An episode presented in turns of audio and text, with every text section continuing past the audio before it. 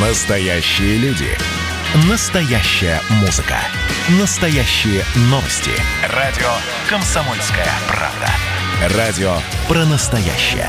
97,2 FM. эм. Россия и Беларусь. Время и лица. Здрасте, здесь Бунин, и сегодня я расскажу про наших коллег-журналистов. День печати. Каждый день в Беларуси происходит множество событий, как позитивных, так и негативных, и обо всех важных новостях рассказывают ежедневные газеты и другая периодика. За каждым изданием обычно стоит целая когорта журналистов, которые делают свою работу, ежедневно доставляют новости. Им и посвящен этот профессиональный праздник. В Беларуси он отмечается ежегодно с 1996 когда был установлен указом президента. В принципе, именно в этот день его всегда отмечали и в СССР, отмечают и в России. Дата уходит к далекому большевистскому прошлому, в честь первого выхода в тираж газеты «Правда» в 12 году. День печати впервые был проведен в 1914 в честь двухлетия «Правды» под знаком сплочения широких масс трудящихся вокруг Центральной большевистской газеты и пополнения ее финансового фонда. Однако белорусская печать имеет гораздо более глубокие корни и немало знаменательных дат. Например, 6 августа 1517 Франциск Скорина издал в Праге свою первую книгу. В XIX веке были первые попытки выпускать периодические издания на белорусском языке.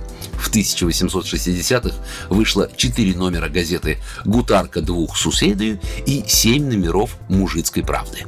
Весьма любопытен и даже курьезен тот факт, что именно 5 мая 1581 на Волыне в острожской типографии Ивана Федорова вышел календарь Андрея Рымши «Хронология» на старо-белорусском языке. Каждому месяцу в нем были напечатаны стихи.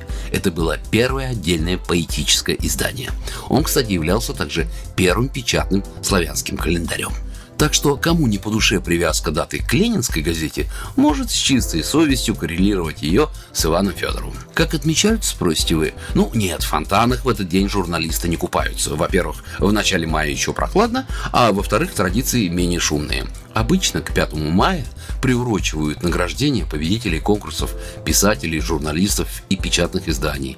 Проводят встречи и семинары представителей ведущих газет Беларуси. Две самые крупнейшие из них – «Вечерний Минск» и «Советская Беларусь», которая выходит с 1927 -го. Кроме них в республике насчитывается около 1600 разных печатных периодических изданий, из которых всего лишь 400 с небольшим государственных. Большая часть материалов публикуется, разумеется, на белорусском и русском языках. А самые первые регулярные белорусские издания назывались «Наша доля» и «Наша Нива» и выходили еще в начале 20 века. Программа произведена по заказу телерадиовещательной организации Союзного государства.